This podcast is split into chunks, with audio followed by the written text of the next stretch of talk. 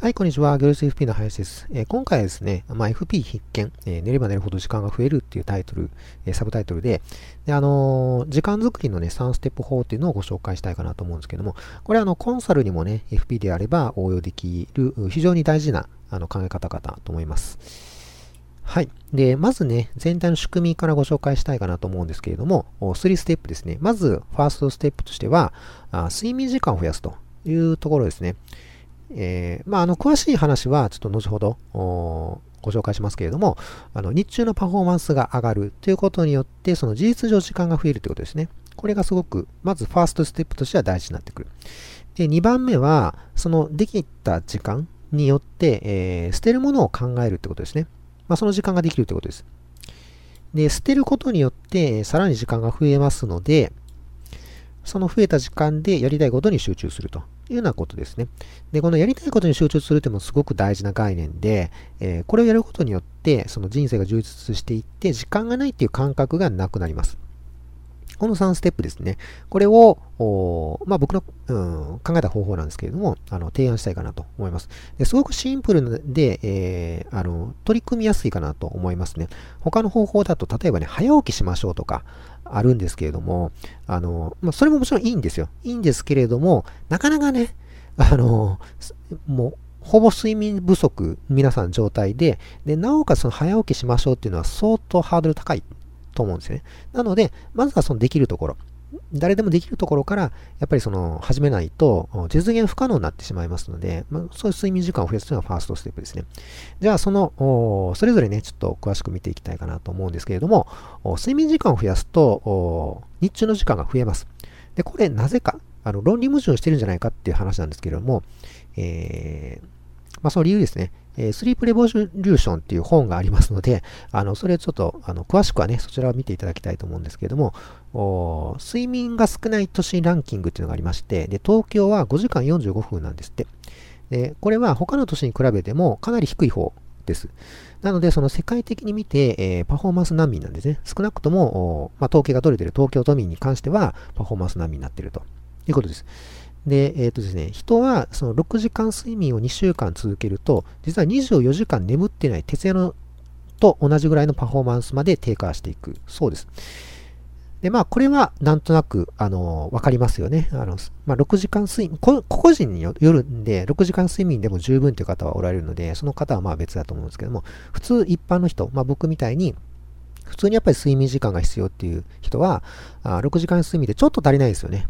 で、そのちょっと足りないを2週間ずっと続けると、やっぱりどんどんどんどんやっぱ溜まっていって、すごくパフォーマンスが落ちるということです。で、24時間眠っていない人っていうのは、まあ、徹夜してる人ですね。っていうのは、まあ、これも聞いた話あるかもしれないですけども、酒気帯び運転を上回るほどのパフォーマンス悪化します。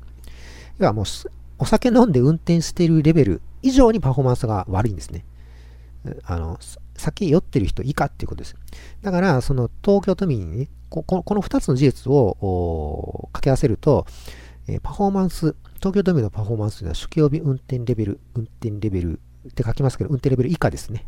それよりあの悪化しますね。もう最悪ですよね。おお酒飲んで車を運転しているよりもパフォーマンス悪い状態で皆さん必死で仕事しているってことです。これちょっと考えたら、あの、ちょっと衝撃的ですよね。こんな状態で仕事するっていうのはありえないって話です。で、えー、適正な睡眠時間っていうのは個々人で異なりますけれども、一般的に7時間以上と言われています。あくまでもあの平均ですね。平均的な睡眠時間なんで、まあ、これはまあ目安なんですけども、それぞれ、まあ、あなたの状況、あの睡眠、どれぐらい、例えばロングスリーパーだったらもうちょっと長くだし、まあ、そそこまで睡眠いらなくても全然平気だよっていう方は短くてもいいと思うんですけども、まあ、とにかくね、えー、と睡眠、えー、がを削るっていうのは、あの絶対だ悪い、もうパフォーマンスにすごい最悪な影響を与えますので、あのそれは良くない。で、平均的には、上の統計データからね、1時間以上、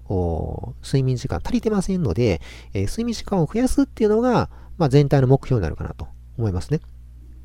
で、さらに言うと、その睡眠不足っていうのは疾病のリスクも増やしてしまいます。あのー、まあ、いろんな、あの、エビデンスがあるみたいですけれども、例えば、あの、癌のリスクをね、ちょっと増やしてしまうとか、ようなことがやっぱありますので、えー、まあ、これってね、じゃあなんでそんなリスクもあるのに睡眠不足みんな続けるのかっていうと多分ね、あの、まあ、これも比喩、例えですけども中毒性のあるタバコのようなもんかなと思うんですね。タバコってもあの100害あって一理なしじゃないですか。それぐらいその体に悪いものっていうのは分かってるのに続けてしまうという。いうようなことですね。だから睡眠不足も、なんで睡眠時間を削ってまでなんかしんどい仕事をしてるのかっていうと、分かってるんですよ。もうそんなことやめた方がいいって分かってるんですけれども、やっぱりその、えー、時間を削ってやるっていうことのなんか中毒性みたいなのがあるんかもしれないですね。だからやっぱりそこは、あの、断ち切りましょう。そうしないといつまでだっても健康的になりませんし、仕事のパフォーマンスも上がらないんで、まあ、踏んだり蹴ったりですよね。はい。ということで、えー、睡眠時間はあ日中のパフォーマンスを高めて、えー、日中の時間を増やす最高の投資であるということですね。これを覚えておいてほしいですね。で、これを、えー、しっかり理解できるのはやっぱり FP さんだと思います。あの普通の方はね、やっぱり投資えっていうのはお金を、まあ、一回投じてなくなることじゃないですか。でこの場合はま時間ですけども、時間がなくなる、えー、睡眠時間を増やしたらその分時間なくなるんですけれども、それをね、なくしたことによって日中の時間がそれ以上に増えるっていうことですね。それだから投資じゃないですか。で、これも、あの、まあ、厳密に言うと投資じゃないですね。あの、確実に返ってきますので、あの銀行預金みたいなもんです。銀行に預けたら、それが、ああの利率のいい銀行預金だったら、もう、例えばあの、時間が経ったら倍々になって増えてきたりしますよね。えー、それぐらいやっぱパフォーマンスがすごく上がりますんで、例えばまあここで計算している状況であれば、まあ、睡眠時間をね、例えば1時間増やしましたと。ってなったら、この、なんですかね、酒気帯び運転の状態が解消されますので、まあ、日中のパフォーマンスっていうのが1.5倍ぐらいに上がる。もしかしたらまあ倍ぐらいになるかもしれないですけどもね、酒気帯び運転以下ですからね。1.5倍になるだけで、例えばもともと8時間働いてました。その酒気帯び運転状態で8時間働いてた時間っていうのが、えー、まあ、1時間睡眠時間を増やすので、日中時間、何時間で1時間減りますよね。だけど、それがパフォーマンス1.5倍になりますので、えー、実質10.5時間相当になると。同じパフォーマンスで言ったら、8時間が10.5時間に、これ2.5時間増えますから、2.5時間増やそうと思ったら、それ、これ相当大変ですよね。なので、あの睡眠時間1時間増えるだけで、これだけのパフォーマンス、あの向上時間を増やす効果っていうのが得られる。もちろんその、これは家庭の計算なんで、どれぐらい増えるかっていうのはまあ人それぞれのところもあると思うんですけれども、少なくとも減りはしないと思います。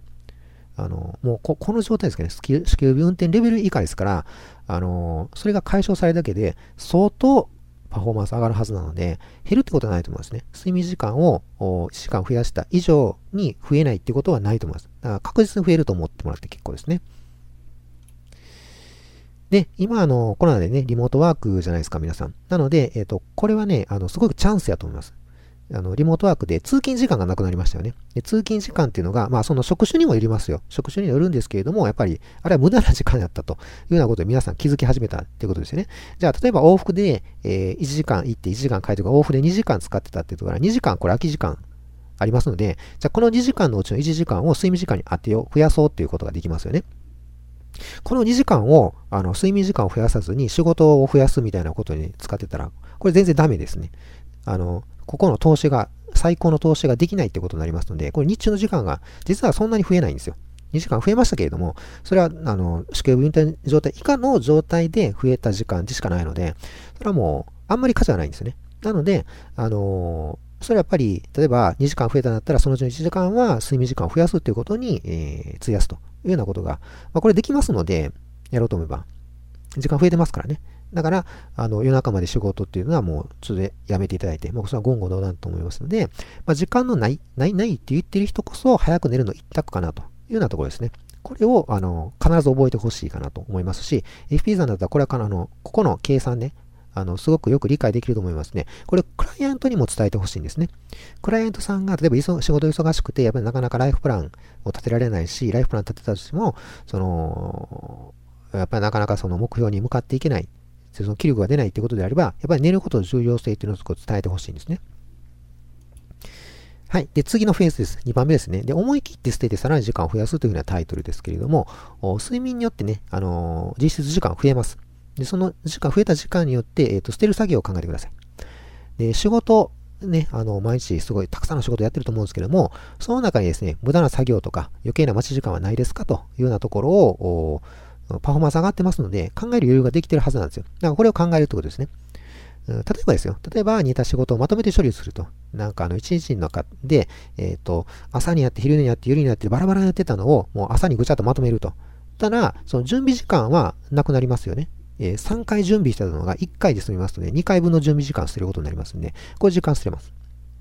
無駄な時間を捨てるということですね。で、もっと楽で早い方法を試すっ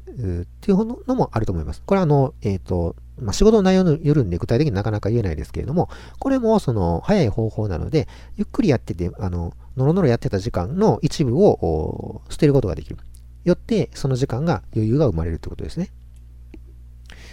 はい。で、そもそも論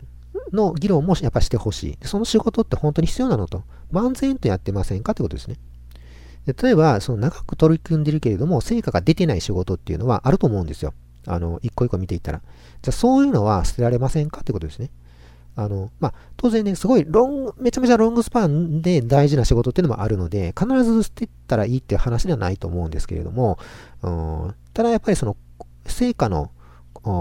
計測、効果計測っていうのもしてなくって、漫然と続けているような仕事っていうのは、あの、捨てられる可能性が大きいと思いますので、それぜひですね、見つけて捨ててみてください。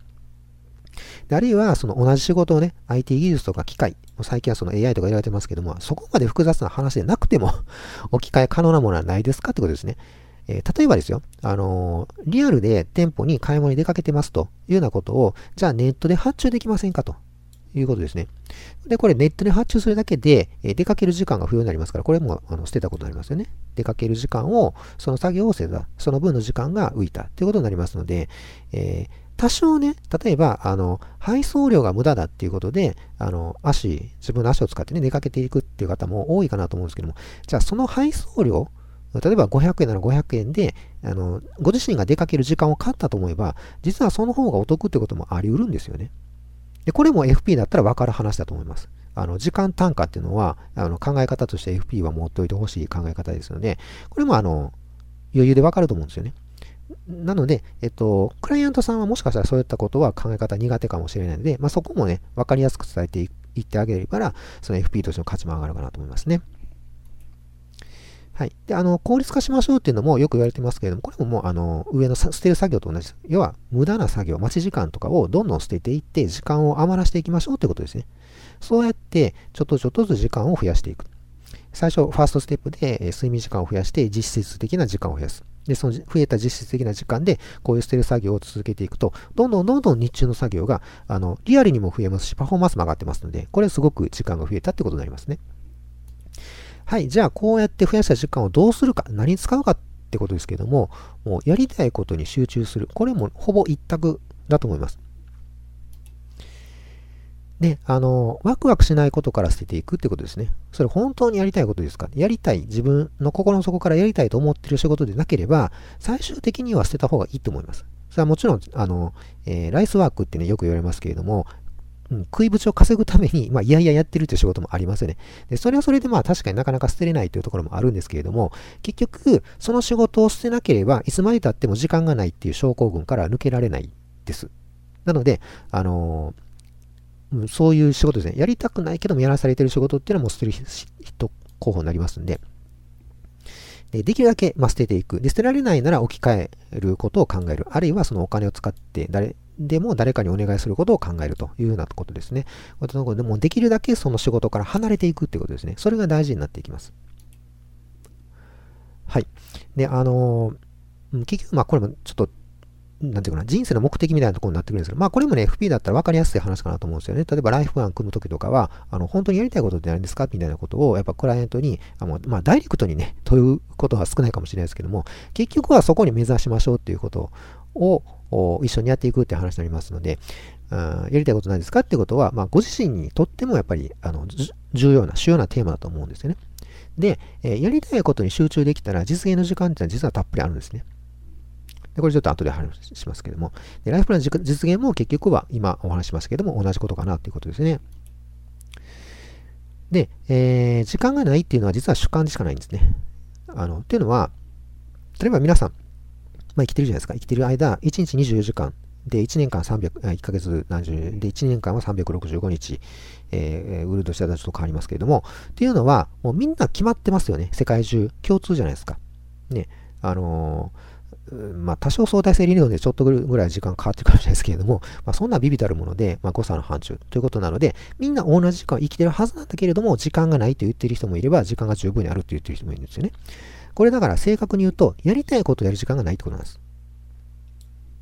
で、やりたいことがどうかっていうのは、ここでも問いましたけども、まあ、あくまでも主観なんですね。誰かが決めることではなくて、あなた自身が決めてることなんです。で、この辺はね、ちょっと哲学哲学的な話もあるので、えちょっとここでは深掘りしないですけども、もしご興味がある方であれば、その客観的な物理時間と主観的な時間っていうのは違うんですよっていうことを、あの、延々とその、えー、真面目に、すごく哲学的に、えー、問うた、あ著名な哲学者おられますんで、ベルクソン時間って、ビルクソンっていう方がおられるんで、これもね、あの、興味があったら読んでいただきたいかなと思いますね。で、えー、やりたいことに向かっている間は充実していて時間がないっていうのは思わないんですよ。えー、例えばですよ、あの、経験があると思うんですけれども、あの、好きなゲームに熱中している時っていうのは時間がないって思わないですよね。もう熱中してますんで、ずっとそればっかりやってて、そのことしか考えてないじゃないですか。で、時間がないと思わないですね。で、気がついたら、あ、なんかこんなに時間経ってるなっていう、時間の概念すら忘れてしまうっていう状況ですよね。そういうもんです。だからやりたいことをやるっていうのはすごく大事なんですね。時間がないっていうことを解決するために、えー、最終的に必要なのは、このやりたいことに向かっていくということは、あの、3番目のステップとしてね、ぜひ覚えておいてください。はい、ということで、あなたの時間を作る3ステップということで、えー、お話ししてきましたけれども、最後にまとめておきますね。えー、まずね、ファーストステップとしては、睡眠時間を減らしましょう。あ、逆ですね。すいません。増やしましょうです。睡眠時間を増やしてください。で睡眠はパフォーマンスへの最高の投資になりますので、これはもう、えっ、ー、とね、まあ、さっき言った平均的には1時間ぐらい増やしましょうということですね。で、パフォーマンスが上がれば、まあ、自然にですね、日中の時間、えー、10時間が増えますので、えー、それの増えた時間を、じゃあ次にどうするかっていう話は、思い切って捨てましょうってことですね。例えば、仕事の中の無駄作業とか、待ち時間を捨ててみる。その、その工夫をする。そのために頭を使う。考える。考えるのに時間がいりますので、まずこの1番でその時間を増やすということですね。で、そもそもその仕事は必要なのっていうところも問うてみると非常に効果的かなと思います。で、3番目、えー、1番と2番で相当時間が増えるはずなので、そこまでできればやりたいことに集中しましょうということですね。あの、時間がないというのはあくまでも主観ですので、えー、やりたいことをやってれば時間がないという感覚が消えます。ここ重要なので、これぜひ覚えておいてほしいところですね。なので、あのー、まあ、今やってる仕事がね、例えばライスワークで、なかなかそれは、あ削れんと、あの、なくせんということは、あ多いと思います。そういう方多いと思うんですけども、少なくともこの 1, 1番目のステップ、2番目のステップをしっかりやることによって、今以上に時間を増やすことは可能ですので、その増えた時間で、えー、だけでも、例えばそれがね、1日に1時間、2時間だったとしても、そこはやりたいことに集中しようというふうなことで、えー、いいと思います。もうその時間すごく貴重なので、それを大事にしてね、やっぱご自身のやりたいことに集中してほしいかなと思います。で、最後にですね、ちょっとこういった言葉で締めくくっておきたいかなと思います。で我々は短い時間を持っているのではなくて、実はその多くを浪費しているのである。ということですねで。人生は十分に長くその全体が有効に費やされるならば、最も偉大なことをも完成できるほど豊富に与えられていますということで、これはあの古代ローマの鉄人としてセネカっていうあの鉄人がいるんですけれども、まあ、その人の言葉ですね。もう2000年ぐらい前から、やっぱり皆さん同じことにすごい悩まれてるなっていうのはすごくよくわかるんですけども、我々現代人だけが時間がないのではなくて、昔から時間ないってみんな言ってたんですね。で、それはやっぱりいろんな、あのー、状況とか原因あると思うんですけれども、今日言ったその3ステップで効果的に、えー、その問題を解決できる道筋がありますんで、まあ、ぜひですね、取り組んでいただいたら嬉しいかなと思います。はい、ということで、えー、今回以上になります。えー、最後までね、えー、ご視聴いただきましてありがとうございました。またね、別の動画でお会いしましょう。はい、ありがとうございました。